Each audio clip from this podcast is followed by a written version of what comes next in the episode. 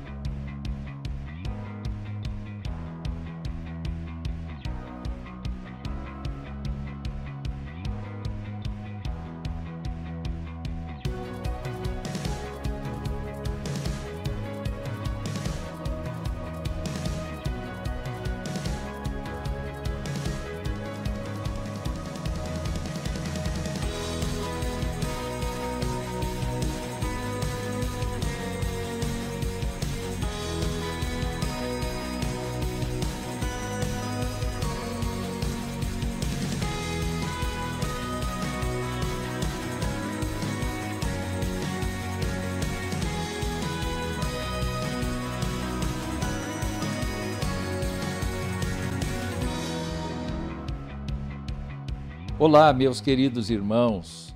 Estou aqui para falar um pouco sobre a Bíblia comemorativa dos 70 anos da Igreja Presbiteriana de Jundiaí. Nossa igreja foi organizada em 29 de julho de 1951, portanto, há 70 anos.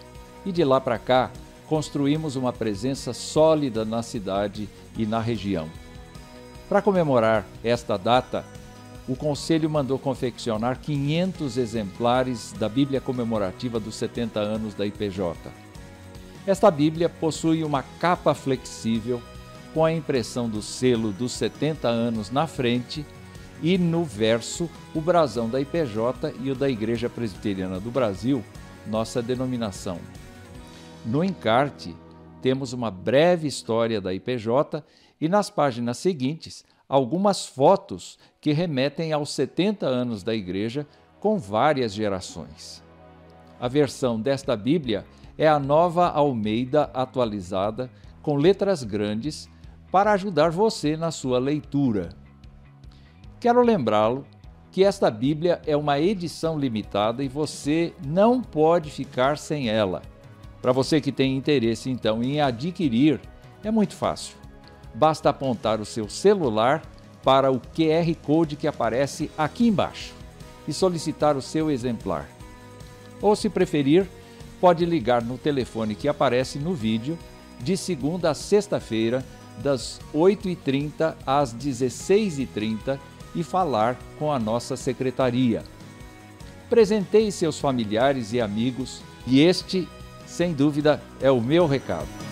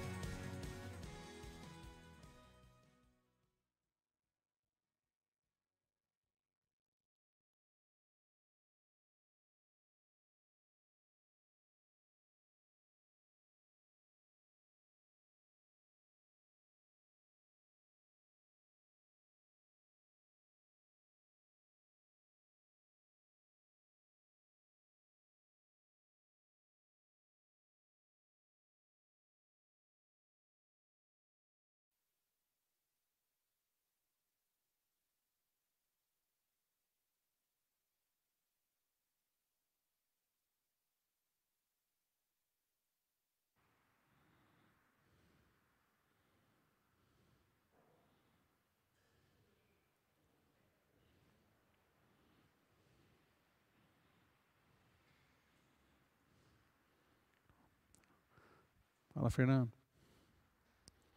Boa noite, meus queridos irmãos. Que a graça e a paz do Senhor Jesus sejam sobre todos vocês, sobre aqueles também que nos acompanham de suas casas. Que bom receber os irmãos aqui, o André, também família querida aqui, o Felipe. É muito bom ter também a Raquel, a Júlia. Fernando Cecília acabou de chegar, daqui a pouco vai para o trabalho. Fernando daqui vai para o trabalho, muito bom. O Newton, a Suzy, além dos nossos irmãos diáconos, diácono Luciano, diácono Magno, nos auxiliando na transmissão. E os irmãos que nos acompanham de suas casas, Dona Ruth Moraes está conosco, também acompanhando, Nivanda, Dona Creuza, Dona Emília, o Eduardo Kendi, Dona Marta, a Keila, a Virgínia Veronese, o Alain, Alain Almeida, seu Zé Roberto Veronese, Cristina Gomes, Eduardo Fazan, Rosalina Almeida, Diácono Marcos Xavier, Dona Maria Glaine, que fez aniversário agora no feriado, tivemos agradecendo a Deus né, pela vida da nossa irmã, a Sônia também, nossa irmã Sônia, são esses nomes que aparecem aqui no, no chat, e também aqueles que não escreveram aqui no chat, mas estão nos acompanhando de suas casas. Muito bem, queridos, vamos é, orar pedindo a Deus direcionamento do Senhor para o nosso tempo de estudo da palavra do Senhor. Esse tempo, irmãos, é um tempo tão precioso, tão necessário. A Bíblia é a palavra de Deus e ela é tão necessária para nós mas nós precisamos do entendimento, da iluminação do Espírito Santo. Então, nós vamos orar pedindo ao Senhor que nos dê disposição, que nos dê entendimento, clareza de entendimento e que tudo que for falado seja bíblico, seja da palavra do Senhor. Vamos orar. Pai bendito, Pai celestial, quero agradecer ao Senhor por este tempo que o Senhor nos dá para estudarmos a tua palavra. Nós, ó Deus, que carecemos tanto das tuas santas instruções, Queremos agradecer pela oportunidade e pedir que o Senhor nos dê entendimento, que o Senhor ilumine a nossa mente e que tudo que for falado seja da tua palavra, ó Pai. Agradeço pelos meus irmãos aqui presentes, porventura alguém que esteja a caminho, que o Senhor traga debaixo do teu paternal cuidado. E agradeço também pelos irmãos que acompanham de suas casas, que é, nada também os atrapalhe de prestarem atenção agora no estudo da tua palavra. E peço também por aqueles que, porventura, assistirão este estudo em outro tempo, em outro momento, que o Senhor também abençoe e fale a cada coração. Queremos pedir por aqueles que sofrem, peço pelos meus familiares lá do sul de Minas, por ocasião do falecimento da minha tia Júnia, que o Senhor conforte, conforte ao meu tio, aos meus primos, a toda a família, ao pai, e a tantas famílias que neste tempo choram, sofrem a morte dos seus entes queridos. Que o Senhor conforte, console, abençoe aqueles que estão hospitalizados, aqueles que estão acamados, aqueles que sofrem, que a tua graça seja sobre todos e continue a sustentar a tua igreja. Carecemos do Senhor. Pedimos todas estas bênçãos gratos no precioso e santo nome de Jesus, o nosso amado redentor. Amém. Amém. Outros irmãos aqui também participando, Ana Maria Nancy também participando conosco. Queridos, nós estamos falando sobre o tema egoísmo, um tema que não é muito agradável, não. Um tema que toca na ferida, um tema que por vezes incomoda. Mas para curar, por vezes tem que arder, né? Minha sogra que fala essa frase, né? O que, o que arde cura, o que aperta segura, né? Tem uma frase assim. E, e tem aquela frase: remédio bom é remédio amargo. Né? Mas fato é, queridos, que a Bíblia trata de coisas que é, por vezes não gostamos de falar, porque atacam o nosso agir, que por vezes é um agir pecaminoso. E na semana passada, quando nós começamos a falar sobre o tema egoísmo, é, nós falamos que a questão não é se nós somos egoístas ou não, mas o quanto somos egoístas, o quanto lutamos contra o nosso egoísmo. Desde o nosso nascimento, nós nascemos já egoístas, a criança já é egoísta, né? E essa história de que não, um bebezinho ali perfeitinho, sem pecado, não, não existe bebê sem pecado. O único bebê sem pecado foi Jesus Cristo, que nasceu sem pecado, teve uma vida sem pecado e continua sem pecado e nunca pecará. Mas nós pecamos e nós já nascemos com essa tendência natural, isso vem desde a queda, desde Gênesis 3, o homem tem, o homem é, é, é egoísta. E nós começamos a ver na semana passada esse, te, esse tema, egoísmo, do amor a si mesmo ao amor ao próximo. E nós começamos, queridos, olhando para 2 Timóteo 3, versos 1 a 5, onde o apóstolo Paulo, escrevendo a Timóteo, diz que nos últimos dias sobrevirão tempos difíceis e os homens, as pessoas serão o quê? Egoístas. E eu falei, irmãos, que ao interpretarmos de forma correta esse texto, nós chegaremos à conclusão de que Paulo não está falando sobre os de fora. Paulo está escrevendo a Timóteo está preparando aquele líder da igreja e falando das pessoas da igreja. E nos últimos tempos, as pessoas, inclusive da igreja, os crentes, serão egoístas. É, numa outra versão, na revista Corrigida, aparece assim: amantes de si mesmos. É uma boa tradução do termo grego lá, filautoi. Amantes de si mesmos, pessoas que se amam. E decorrendo deste pecado, a partir desse pecado, existem outros pecados. Porque a pessoa é egoísta, porque a pessoa se ama muito, ela é avarenta. Conforme diz Paulo, avarentos. A pessoa, por ser tão egoísta, ela não quer compartilhar do que ela tem. É a síndrome do mar morto. Só quer receber, receber. Presunçosos, soberbos, pessoas orgulhosas, pessoas, ou como diz na revista atualizada, né? jactanciosos tão presunçosos, soberbos, blasfemos, desobedientes a pais. Por que, que os filhos são desobedientes? Porque eles amam os pais? Não.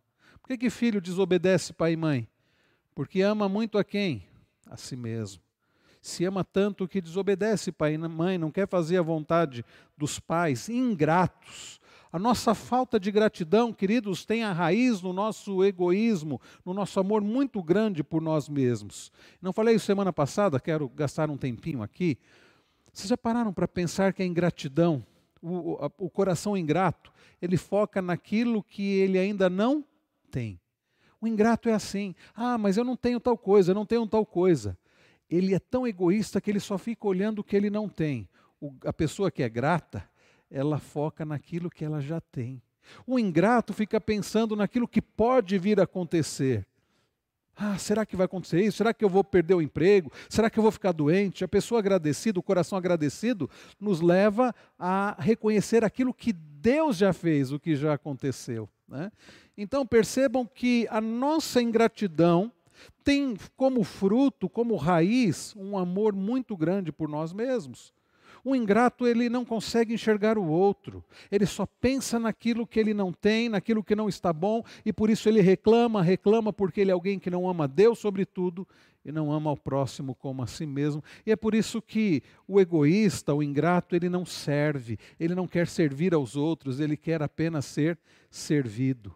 Paulo fala também sobre profanos, sem afeto natural, irreconciliáveis, caluniadores, incontinentes, cruéis, sem amor para com os bons. É isso mesmo, é tudo egoísmo. Traidores, por que, que alguém trai o outro? Porque é egoísta. Porque se amasse ao próximo, não trairia. Paulo, escrevendo aos Coríntios, no 1 aos Coríntios 13, diz que o amor não busca os seus próprios interesses, não se ressente do mal, que o amor é paciente, é benigno, então não trai. Né? A traição é fruto de egoísmo, obstinados. A pessoa egoísta é obstinada, ela quer que a vontade dela prevaleça a qualquer custo, inclusive sobre a vontade de Deus. O egoísta quer que. Nós vamos falar sobre isso hoje.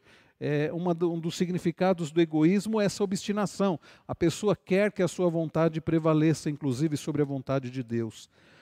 Bem, meus irmãos, todos esses pecados que vêm abaixo aí do amantes de si mesmos derivam do egoísmo. Semana passada nós começamos a responder essa pergunta: o que é egoísmo? Alguns de vocês fizeram teste, né? Esse teste deu o que falar, né? E até agora eu não falei a minha pontuação. Espero, queridos, que daqui a algum tempo, depois desse estudo, depois de Deus trabalhar o nosso coração pela sua graça, que ao refazer o teste tenhamos uma pontuação melhor, né? pela graça de Deus.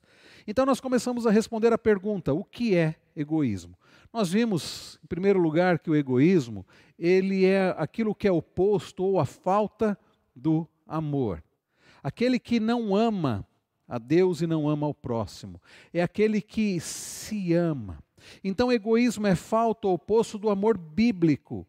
Amar, biblicamente falando, significa agir sacrificialmente. É um compromisso sólido de agir sacrificialmente em favor, não de você mesmo.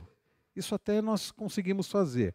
Agirmos em nosso favor. Não. O amor bíblico é agir sacrificialmente em favor do outro.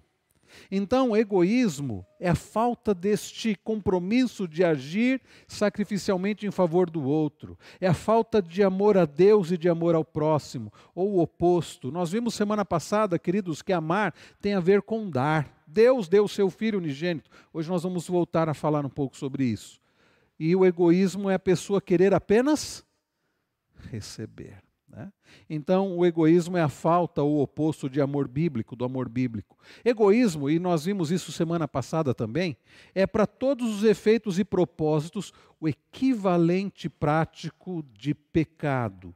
Egoísmo é o equivalente prático de pecado. Nós vimos isso na semana passada. E hoje nós veremos que o egoísmo, olha que curioso, ele está diretamente ligado ao medo pecaminoso quem é egoísta, inevitavelmente vai experimentar o medo. Tá? E nós veremos também, queridos, que egoísmo é sobrepor a nossa vontade à de Deus. Ou seja, como eu disse ainda há pouco, e Paulo cita isso a Timóteo, é ser obstinado. A minha vontade tem que prevalecer. Ao invés do egoísta, ao invés do egoísta, ao invés dele orar como Jesus, Pai, se possível, faz de mim esse cálice, contudo seja feita a tua vontade, ou como Jesus nos ensina a orar, né, na oração dominical, oração do Senhor, seja feita a tua vontade, assim na terra como no céu. O egoísta pode até dizer essas palavras, mas ele vai dizer da boca para fora, porque no fundo o que, que ele está querendo? Seja feita a minha vontade. Sim, ser egoísta é ser obstinado, é sobrepor a nossa vontade à de Deus. Isso é que nós veremos hoje. O egoísmo está diretamente relacionado com o medo pecaminoso, porque existe o medo normal, natural, e o egoísmo está ligado também à nossa obstinação, querermos a qualquer custo que a nossa vontade prevaleça sobre a vontade dos outros, dos demais, inclusive sobre a vontade de Deus. Vamos começar falando sobre a relação que há entre egoísmo e medo. Entre o egoísmo e medo. Você já examinou a relação entre egoísmo e o medo pecaminoso? Como eu disse, existe o medo natural. Nós temos o medo natural e Deus nos dotou deste sistema de prevenção, né, de, de segurança, porque se você fosse uma pessoa que não tivesse medo de nada, você agiria de forma inconsequente. Né? Andaria em lugares altos sem segurança, correria além da velocidade permitida, enfim, é, teria atitudes perigosas. Então, o medo nos protege dos perigos, o medo natural.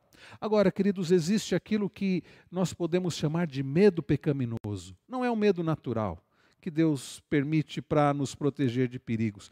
É o medo pecaminoso. Por exemplo, quando você teme mais as pessoas do que a Deus. O que, que o sujeito vai falar? O que, que vão pensar de mim? Esse é um medo pecaminoso, temor a homens. Hoje nós vamos gastar um tempinho falando sobre isso. Então, queridos, existe uma relação entre o egoísmo e o medo pecaminoso.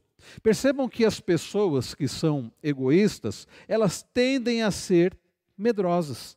As pessoas que são medrosas são necessariamente egoístas.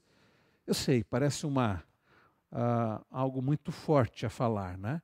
Mas há uma profunda relação entre o medo pecaminoso, o temor pecaminoso e o egoísmo. Qual é a antítese bíblica do medo?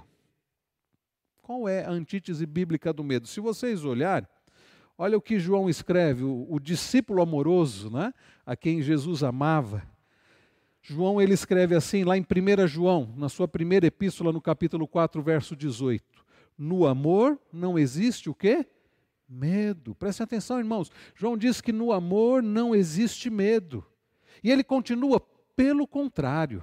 O perfeito amor lança fora o medo, porque o medo envolve castigo, e quem teme não é aperfeiçoado no amor. Eu estou usando a versão nova Almeida atualizada, que é a que nós estamos usando agora, a, que nós compramos, né, as Bíblias é, da edição comemorativa, a NAA, Nova Almeida atualizada, essa versão que está aqui no slide. Então, João nos diz, queridos, que no amor não existe medo. Vejam, a antítese bíblica, então, ao falarmos sobre o medo, antítese bíblica do medo, de acordo com as escrituras, né? ou seja, o oposto ou o remédio para o medo pecaminoso é o que? O amor.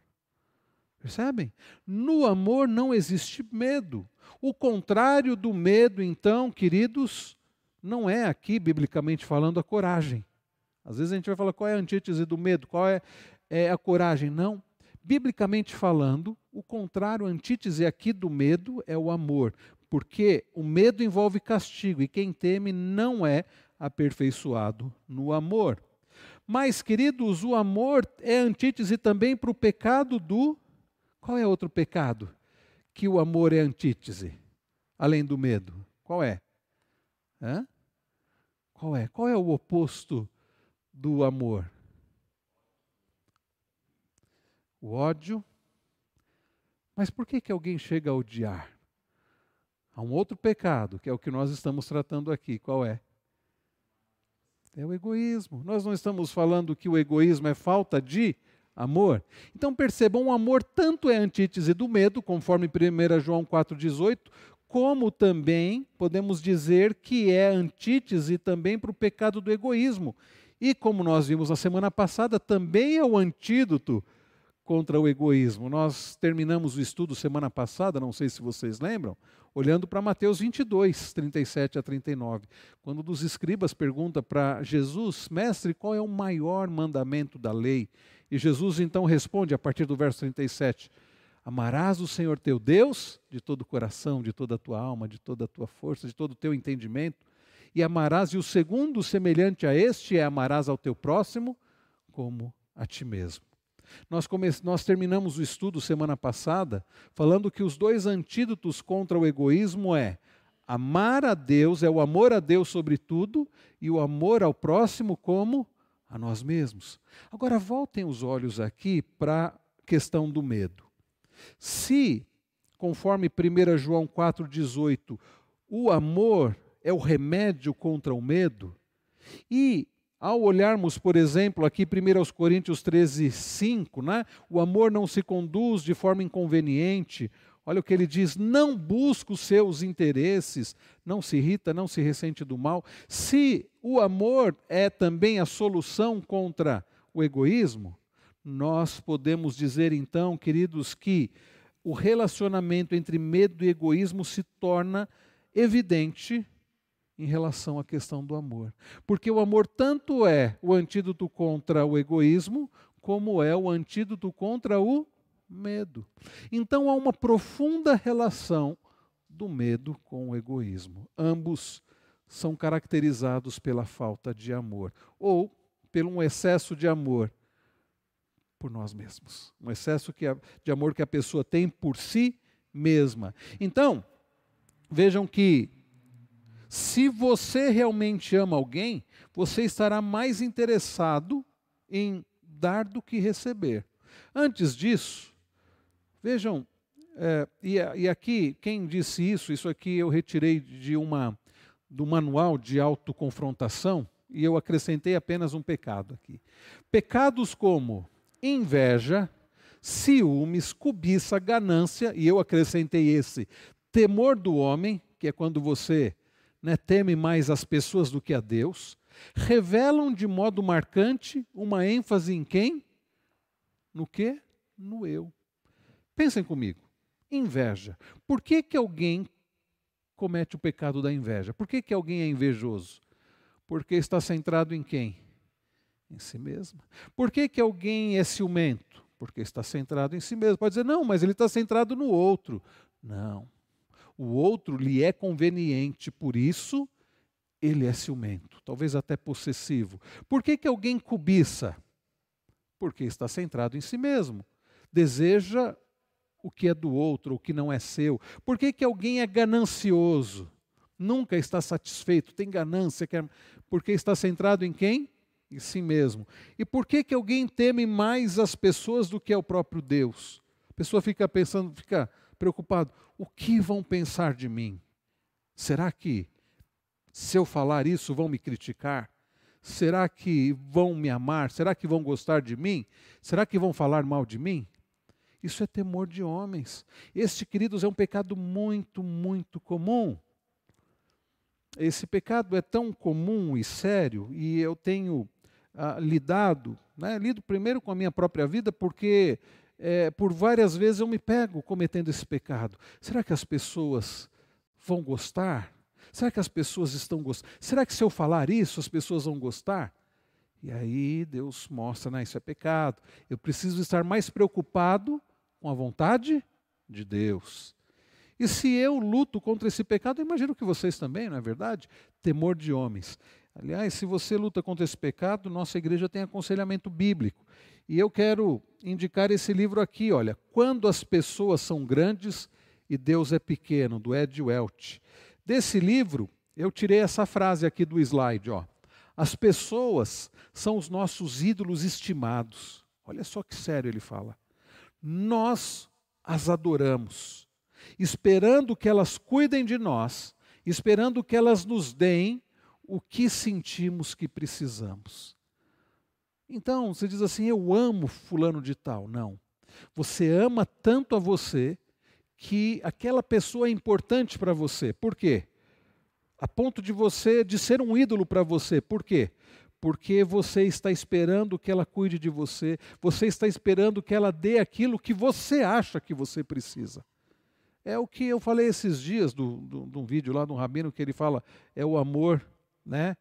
Amor do, do, do, peixe, né? que você diz que ama o peixe, mas na verdade a pessoa está lá comendo peixe e fala assim: Eu amo peixe. Eu diz: Ah, então é por isso que você pescou esse peixe, você né, matou esse peixe, você preparou esse peixe está comendo porque você ama esse peixe? Não, você ama a si mesmo. E porque você gosta do sabor, você... então você está comendo esse peixe.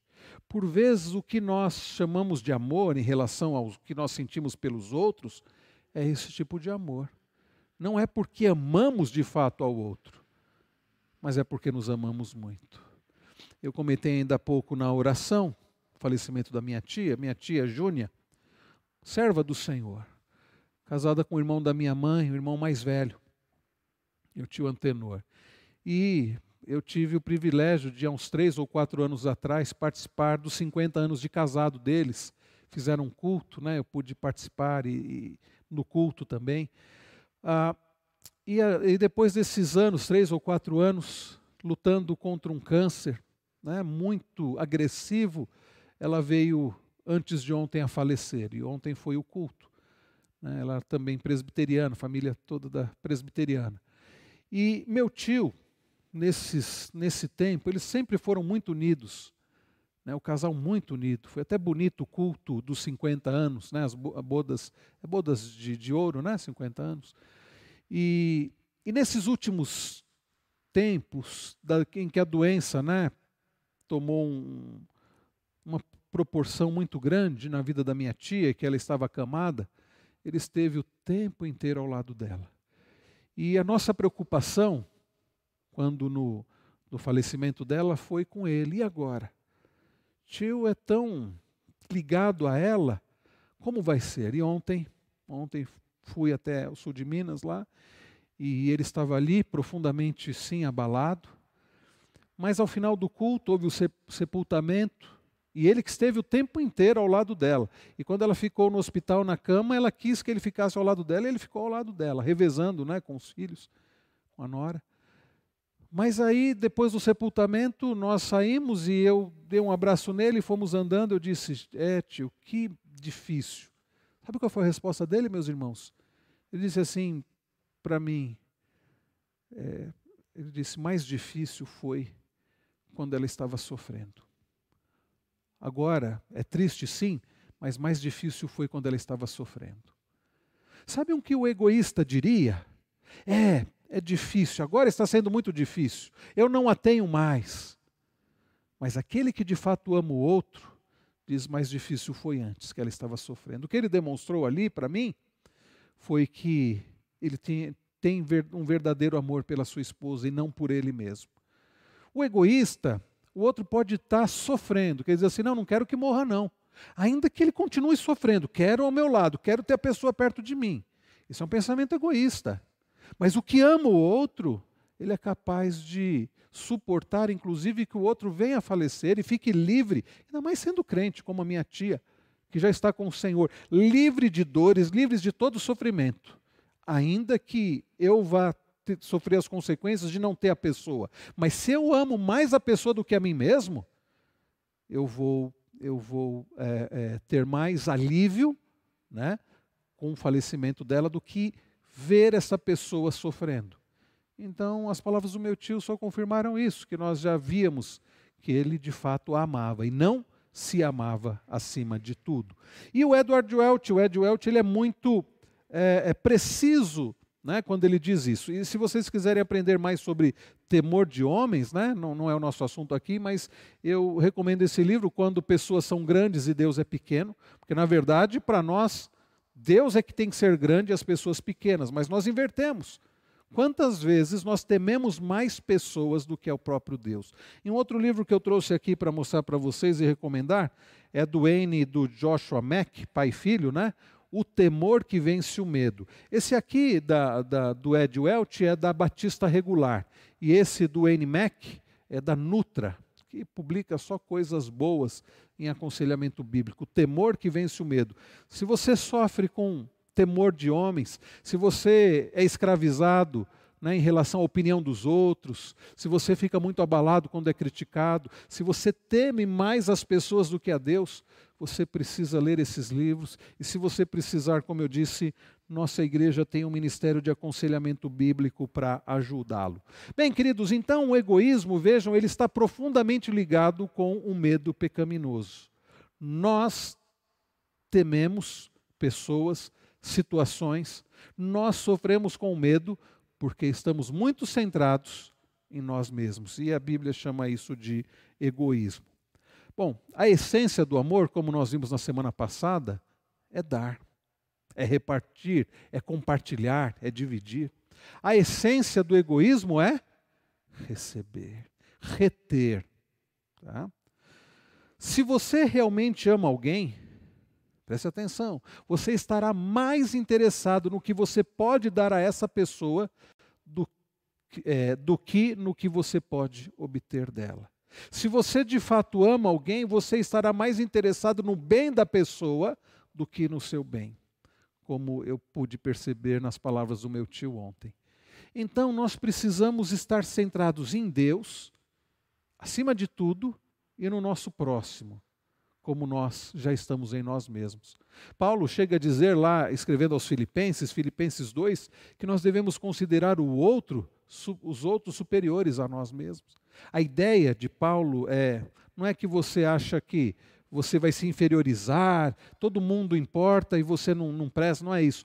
Mas você colocar o outro, dar prioridade para o outro, é amar ao outro, ao invés, ao invés de ficar olhando para você mesmo.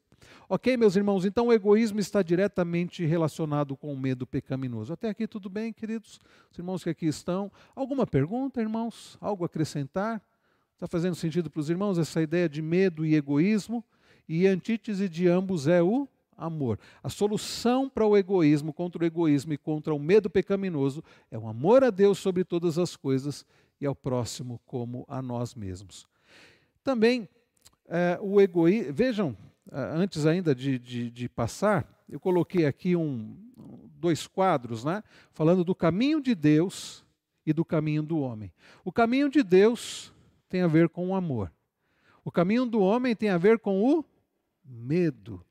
O caminho de Deus, o amor procura oportunidades para dar. O famoso João 3,16. Porque Deus amou o mundo de tal maneira que fez o quê? Levou Deus a dar o seu Filho unigênito para que todo que nele crê não pereça, mas tenha vida eterna. Percebem, irmãos? Isso nós falamos na semana passada, estamos voltando aqui, até para comparar agora com a ideia do medo. O amor procura oportunidades para compartilhar, para agir sacrificialmente, para se doar, para dar. Aliás, nós gostamos muito de João 3,16. E 1 João 3,16? Vocês gostam de 1 João 3,16? João 3,16 é fácil. Deus amou o mundo, deu seu Filho unigênito para nos salvar. E 1 João 3,16? Você conhece? Se você não conhece, abra a sua Bíblia. Abra a sua Bíblia, veja o que está escrito em 1 João 3,16. Aliás, de 16 a 18. Bom, como os irmãos não têm não tem aqui microfone, eu, eu mesmo vou, vou ler aqui para que os irmãos que estão em casa e que porventura não estejam com as suas Bíblias. 1 João 3,16 também fala do amor de Deus, também fala de entrega, assim como João 3,16. Olha o que ele diz aqui: Nisto conhecemos o amor, que Cristo deu a sua vida por nós. Maravilhoso. E tem a ver com João 3,16, só que o versículo não para aqui. Diz o que mais? E devemos dar nossa vida pelos irmãos. Por isso que eu falei, a gente gosta de João 3,16, é Deus que amou e deu o seu filho. Mas de 1 João 3,16 aí já complica, não é? Devemos nós dar a vida pelos irmãos. E o texto continua, verso 17: Ora, aquele que possuir recursos deste mundo e vir a seu irmão padecer necessidade e fechar-lhe o seu coração, como pode permanecer nele o amor de Deus? Quer dizer, você vê o, seu irmão passando dificuldade, aí você pode ajudar. Aí você olha e diz: Ô oh, meu irmão, que coisa, hein? Vou orar por você. Mas você pode ajudá-lo materialmente, a necessidade dele é material, e você diz: Eu vou orar por você. Sim, você pode orar, mas você pode ajudá-lo com aquilo que você tem. Verso 18: Filhinhos, não amemos de palavra nem de língua, mas de fato e de verdade. Amar de palavra e de língua é fácil. Eu amo, eu te amo. Mas e na prática? Já imaginaram se Deus nos amasse apenas de palavra, de língua? Eu amo essa gente, mas que pena, eles pecaram e vão, estão condenados para a morte eterna. Não vou fazer nada. Deus amou o mundo de tal maneira que fez algo, agiu sacrificialmente, deu seu Filho unigênito para que todo aquele que nele crê não pereça. Jesus amou os seus, aliás, Jesus diz: Eu sou o bom pastor. Ele não diz o bom pastor ama as suas ovelhas. O bom pastor dá a vida pelas suas ovelhas. Queridos, amar tem a ver com dar, tem a ver com se sacrificar. Agora, olha o caminho do homem, olha a diferença. O medo mantém-se alerta para as possíveis consequências de um envolvimento. Se o amor procura oportunidades para compartilhar, para se sacrificar, para dar, o medo mantém-se alerta por, olha, não, não, não, é melhor não se envolver não. Isso pode me custar alguma coisa. E sim, é possível que custe. Mas o medo está ligado ao egoísmo. Percebe, irmãos? Olha o caminho de Deus. O amor entrega a sua vida pelos outros. Acabamos de olhar 1 João 3,16. Cristo deu a sua vida por nós. Devemos nós dar a vida pelos irmãos. Agora, olha o caminho do homem, que é o do medo. O medo não assume riscos pessoais para ajudar os outros. Eu não vou me arriscar, não. Vai que me custe alguma coisa. Mas por amor, nós nos sacrificamos. Vejam como o caminho de Deus, que é o caminho do amor, é diferente do caminho do ser humano, que é o caminho do medo, que é o caminho do egoísmo. Qual caminho você tem trilhado? O caminho de Deus, que é do amor, ou o caminho do ser humano, que é o do medo, do egoísmo? Olha o caminho de Deus. O amor tudo crê. 1 aos Coríntios 13, quando chega no verso 7, Paulo diz: o amor tudo crê. Agora, olha o caminho do homem, que é o do medo. O medo é altamente desconfiado. Altamente desconfiado. Será? Será que vai acontecer? Será que essa pessoa realmente está falando? Será? A pessoa é sempre desconfiada. O desconfiado também demonstra o quê? Está centrado em si mesmo. É muito preocupado com ele mesmo. Por isso ele está sempre desconfiado, desconfia sempre do outro, né? Agora o amor tudo crê. O amor, eu diria até, queridos, aliás, eu diria não, é a Bíblia quem diz isso, né? Que o amor, por amor a gente corre riscos. Tudo sofre, tudo crê, tudo crê, tudo espera, tudo suporta, né? Olha o caminho de Deus, o amor nunca acaba. Ainda o capítulo 13 de Coríntios. Aliás, se você quer saber se você é egoísta, deixa eu te dar aqui um caminho fácil. Pega primeiro aos Coríntios 13 e leia. E você vai lendo. A partir do verso 4. Aí você lê assim: o amor é paciente. Aí você vai avaliar a sua vida. Você é uma pessoa paciente, que suporta situações difíceis, suporta o outro que é difícil. Se você é alguém que não suporta nada, você realmente ama mesmo, mas a você mesmo. Ah, o amor é benigno. Você age com bondade para com o outro? Se não, só com você, você é egoísta. O amor é, não busca os seus próprios interesses. O amor não se exaspera, não se ira, não se ressente do mal, não guarda mágoas. Quanta coisa. O amor não se ufana, não se ensoberbece, não arde em ciúmes, não fica competindo com o outro. Se você quer saber se você ama a, a, a, Deus e ao próximo, ou se você ama muito a você mesmo, leia 1 Coríntios 13, de 4 a 8, e confronte com a sua vida. É um bom teste. Bom, o caminho de Deus, que é do amor, diz que o amor nunca acaba. E o caminho do homem, que é o do medo? Medo gera maior medo. Falha, né? É, é, falha no cumprimento saiu falha, dor no cumprimento, é falha no cumprimento de responsabilidades. Então, por causa do medo, ao invés da pessoa amar, compartilhar, ela não cumpre aquilo que ela precisa cumprir e então ela vai sentir mais medo por temer as consequências da sua irresponsabilidade. Percebe onde vai a coisa? Então, meus irmãos, vejam a diferença entre o caminho de Deus e o caminho do homem, o caminho do amor e o caminho do medo, que é o caminho do egoísmo.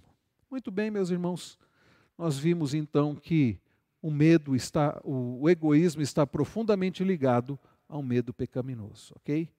Mas há uma segunda lição aqui em relação ao egoísmo. além do egoísmo é, estar ligado ao medo pecaminoso, também é preciso dizer que egoísmo é sobrepor minha vontade à vontade de Deus, isto é, é eu ser obstinado. Irmãos, muito tem sido dito né, no meio evangélico, na comunidade evangélica, sobre a, é, é, o que se chama, né, até na psicologia, a pessoa de personalidade forte, o indivíduo de personalidade forte. Mas qual foi a última vez que você ouviu alguém falar sobre uma pessoa obstinada? Personalidade forte é falado, mas e uma pessoa obstinada? Olha o que, que o apóstolo Paulo escreve, escrevendo a Tito. Porque é indispensável que o bispo, ou presbítero, né, por ser encarregado das coisas de Deus, seja, preste atenção, né, aliás, quando for ter eleição para presbítero, lembre-se dessas palavras. Alguém para ser presbítero, para ser bispo, ancião, precisa ser irrepreensível, não arrogante, alguém que não se irrita facilmente, não apegado ao vinho, não violento e nem ganancioso, e nem ganancioso. Então, meus irmãos, a pessoa para ser encarregado, né, aqui das coisas de Deus, como um presbítero, um oficial da igreja, ela tem que ser irrepreensível, não arrogante, alguém que não se irrita facilmente, não apegado ao vinho, não violento e nem ganancioso. Ela não pode ser uma pessoa obstinada. Ah, o altruísta, aquele que ama, ele deseja subordinar seus interesses e desejos a Deus.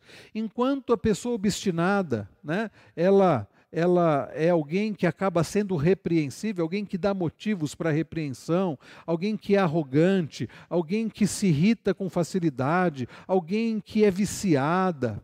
Porque a pegada ao vinho não é que a pessoa não pode tomar um cálice de vinho, a pessoa não pode ser viciado. Né? Aliás, não pode ser viciado em nada, né? Não e a pessoa, a pessoa violenta, a pessoa gananciosa é alguém que é obstinada. É a pessoa que continua ali no pecado, na prática do pecado e não quer mudar. Ela não quer que a vontade de Deus seja feita, ela quer fazer a vontade dela. Agora, o altruísta é diferente. Olha só o salmista no Salmo 40, e aqui ele já faz referência ao Messias, né? Ele diz: Então eu disse: Eis aqui estou, no rolo do livro está escrito a meu respeito. Agrada-me fazer a tua vontade. Ó Deus meu, a tua lei está dentro do meu coração. Ah, deixa eu dizer uma coisa para vocês. Não foi Davi que, de fato, se agradou verdadeiramente, perfeitamente em fazer a vontade de Deus. Quem foi? Quem é aquele que no rolo do livro está escrito a respeito dele? Quem é aquele que agradava fazer a vontade dele? A ponto de dizer, de dizer assim: afasta de mim esse cálice, contudo seja feita a tua vontade, não a minha. Quem? Jesus Cristo. Este é um salmo messiânico.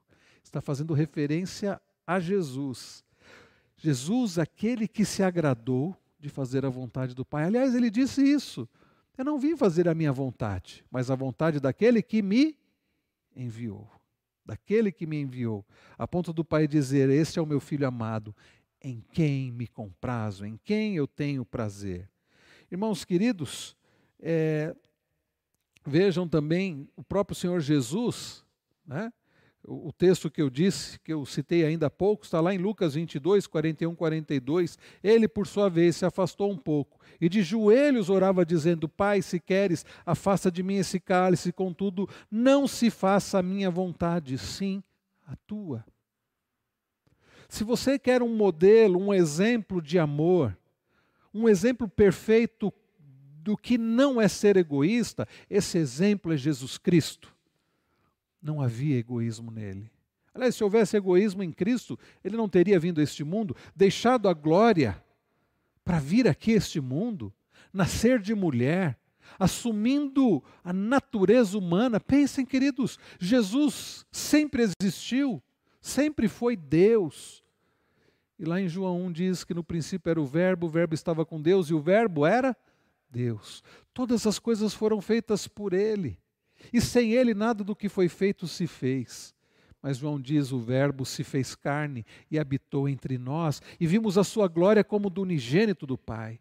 Queridos irmãos, se Jesus fosse egoísta, se Jesus tivesse pensado apenas nele, ele não teria vindo a este mundo, ele não teria nascido né, no lugar onde ele nasceu, como ele nasceu, vivido uma vida habitando num corpo, assumindo a natureza humana. E não tenham dúvida de que não parou por aí. Porque não apenas assumindo a natureza humana, sendo Deus, agora habitando num corpo. Já imaginaram o que é isso para Deus? Um ser não somente eterno, mas um ser espiritual habitando num corpo humano. Isso é humilhação demais. Paulo trata disso. A teologia chama isso de o estado de humilhação, né? o estado de humilhação de Cristo. Mas Jesus vive uma vida né, de humildade, é preso, é humilhado, é ultrajado, é cuspido, é ferido, é cravado naquela cruz e ressuscita. E sabe o que é mais impressionante? Que depois de ressuscitar, os seus discípulos o veem e ficam maravilhados e se alegram, mas um deles não. Um deles não havia visto Jesus. E quando os demais dizem para Tomé: Olha, nós vimos o Mestre, o Mestre ressuscitou, Tomé diz assim: Não, eu só acredito se eu ver e se eu tocar nas marcas. E quando Jesus aparece outra feita para os seus, estava lá Tomé e Jesus o chama e diz assim: Olha, toca. Tomé teve que tocar nas marcas da crucificação para ver que de fato era o Cristo ressurreto. E Tomé irrompe num, em adoração, dizendo: Senhor meu, Deus meu. E, e não para por aí. O impressionante é que lá em Atos, quando diz que Jesus sobe aos céus, Jesus sobe naquele corpo. E vocês sabiam que Jesus ainda está habitando naquele corpo humano, ressuscitado, transformado em glória, é verdade, mas corpo humano. E vocês sabiam que Jesus vai habitar naquele corpo por toda a eternidade. É verdade. Porque ele será o nosso representante por toda eternidade. É amor ou não é amor isso? É altruísmo ou não é altruísmo isso? Ele não deixou de ser Deus, é verdade mas agora ele habita num corpo humano, semelhante ao que nós teremos quando tivermos o nosso corpo ressuscitado também. Então, irmãos, isso é altruísmo, esse é o altruísmo e é Jesus Cristo. E de todos os órgãos da alma, e quando se fala em órgãos da alma, nós estamos falando em paixões, pode chamar de desejos, né, do nosso coração, emoções, consciência, pensamentos, imaginações, de todos esses órgãos da alma. Não tenham dúvida de que a vontade é afligida pela doença do egoísmo mais do que qualquer outro órgão da nossa alma. Não é órgão do corpo, não, da alma. O pecado, quando atinge o ser humano, o egoísmo atinge a vontade do ser humano mais do que qualquer outra das suas faculdades. E é verdade que os nossos desejos e paixões foram afetados pela queda, é verdade que as nossas emoções foram foi afetada pela queda, a nossa consciência, os nossos pensamentos, a nossa razão, a nossa imaginação, tudo isso foi afetado pela queda, mas a nossa vontade parece que é o que mais foi afetada pelo egoísmo, o nosso querer, a nossa vontade, de todas essas paixões da alma. Então, Richard Baxter, o antigo né, puritano Richard Baxter, ele disse o seguinte: ele escreveu o seguinte: a vontade do homem é o trono terrestre de Deus. Preste atenção no que Baxter escreveu. E às vezes essas coisas, escritos antigos, esse é um escrito muito antigo, a gente parece que vai deixando de lado. Olha a preciosidade. A vontade do homem é o trono terrestre de Deus. É lá que ele deve reinar. Deus deve reinar na nossa vontade. É fácil nós virmos aqui no domingo e ouvirmos a palavra e cantarmos e levantarmos as mãos, ok. Mas sabe como nós vemos se Deus está reinando em nós? Quando a nossa vontade é a vontade dele que nós fazemos. Então Baxter diz: a vontade do homem é o trono terrestre de Deus, é lá que ele deve reinar. A vontade deve governar todas as faculdades inferiores. E a nossa emoção, os nossos desejos, tudo mais, deve ser governado pela vontade. E é Deus quem deve, que deve governar a nossa vontade. E o Baxter continua. E suponha que as vontades pessoais, falta um S, desculpe, que as vontades pessoais destronem o Senhor e ocupem o seu lugar? Bom, a resposta é: aquele que governa a vontade, governa o homem. Irmãos, se o egoísmo atingiu em cheio a nossa vontade, nós precisamos clamar para que Deus reine sobre a nossa vontade. E aí a pergunta que fica para todos nós é: a vontade de quem nós fazemos? A nossa ou a de Deus? A nossa vontade é a vontade de Deus? A vontade de Deus é a nossa? Deus não vai, a vontade de Deus não vai ser a nossa. A nossa vontade tem que ser a vontade de Deus. Ele que, a vontade dele deve estar na nossa mente. A pergunta que fica é essa: nós temos, semelhante a Cristo, buscado fazer a vontade de Deus ou a nossa vontade? Deus tem reinado sobre a nossa vontade? É esta a pergunta que fica. E, para nossa reflexão, seguir a própria vontade ainda não te mostrou quanto tormento e dor resultam quando você o faz? Um dos piores conselhos que a gente pode seguir é: siga o seu coração. Faça o que o seu coração mandar. Ou seja, faça a sua vontade. Esse é um dos piores conselhos que nós poderíamos seguir. A não ser que Deus esteja reinando na nossa vontade. Aí você pode seguir a sua vontade, fazer a sua vontade. Né? C.S. Lewis ficou famoso por causa de Crônicas de Nárnia, ainda que ele tenha escrito muitos outros livros, né? e Crônicas de Nárnia é apenas uma ficção, muito baseada no Evangelho, é verdade, né? mas uma ficção. Ele, C.S. Lewis ele dizia o seguinte: não sei se é dele essa frase, mas ele dizia, né? Ame a Deus sobre todas as coisas, e então faça o que você quiser. Porque, queridos, alguém que ama a Deus sobre tudo, vai querer fazer algo contrário à vontade daquele que ele ama acima de tudo? Não.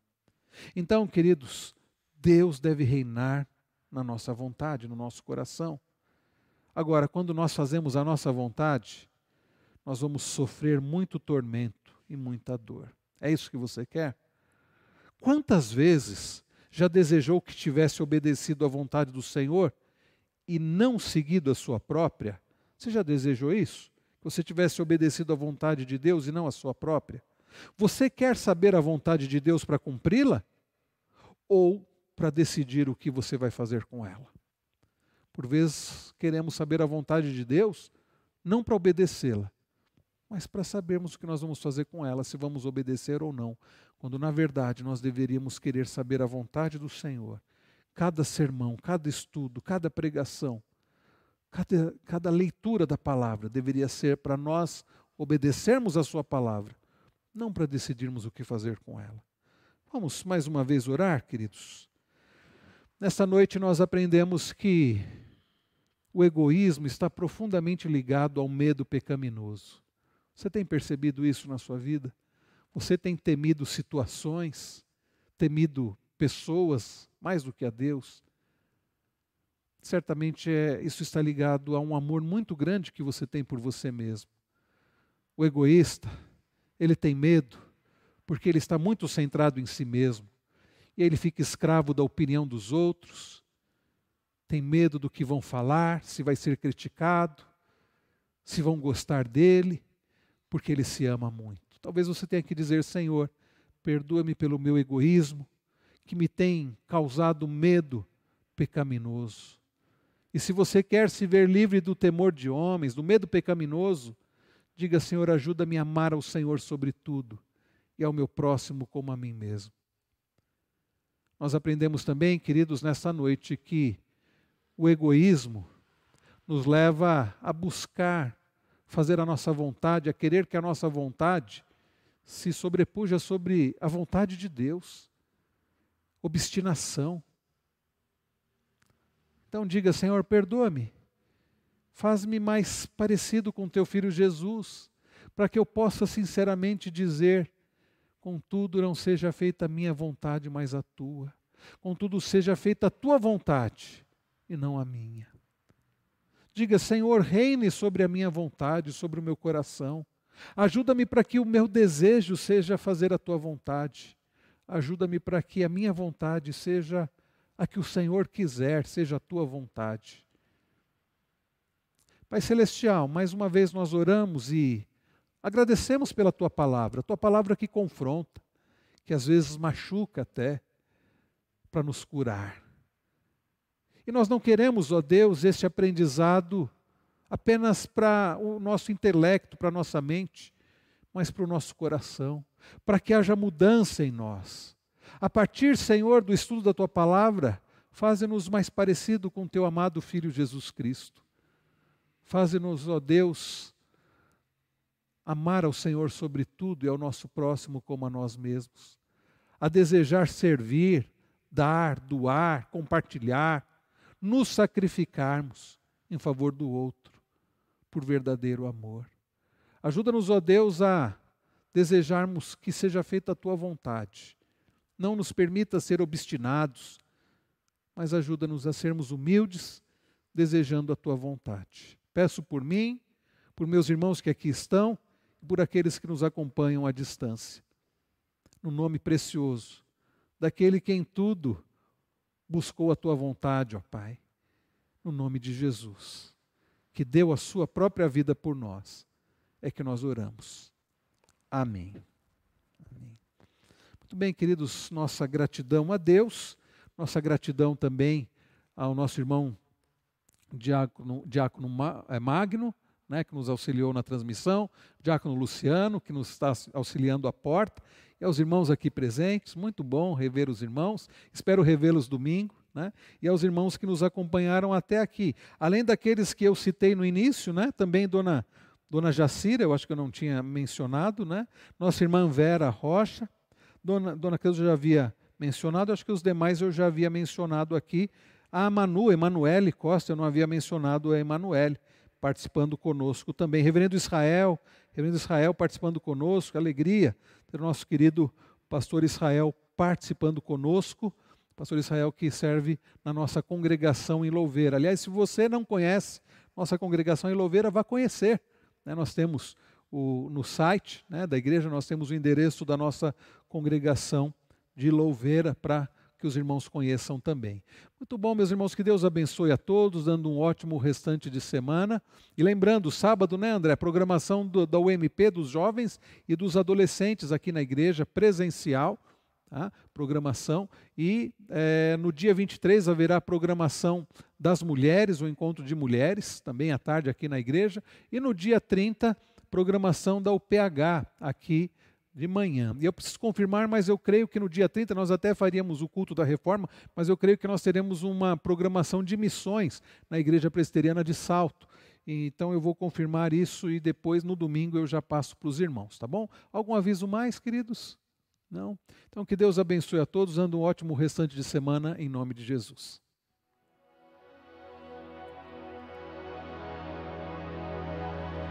Olá, meus queridos irmãos.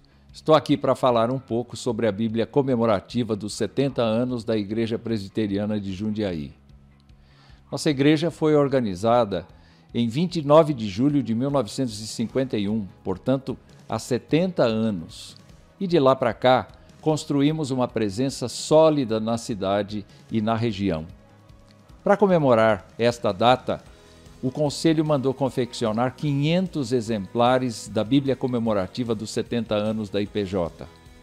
Esta Bíblia possui uma capa flexível com a impressão do selo dos 70 anos na frente e no verso o brasão da IPJ e o da Igreja Presbiteriana do Brasil, nossa denominação. No encarte, temos uma breve história da IPJ e nas páginas seguintes algumas fotos que remetem aos 70 anos da Igreja com várias gerações. A versão desta Bíblia é a nova Almeida atualizada, com letras grandes, para ajudar você na sua leitura. Quero lembrá-lo que esta Bíblia é uma edição limitada e você não pode ficar sem ela. Para você que tem interesse então em adquirir, é muito fácil. Basta apontar o seu celular para o QR Code que aparece aqui embaixo e solicitar o seu exemplar. Ou, se preferir, pode ligar no telefone que aparece no vídeo de segunda a sexta-feira, das 8h30 às 16h30 e falar com a nossa secretaria. Presenteie seus familiares e amigos e este, sem dúvida, é o meu recado.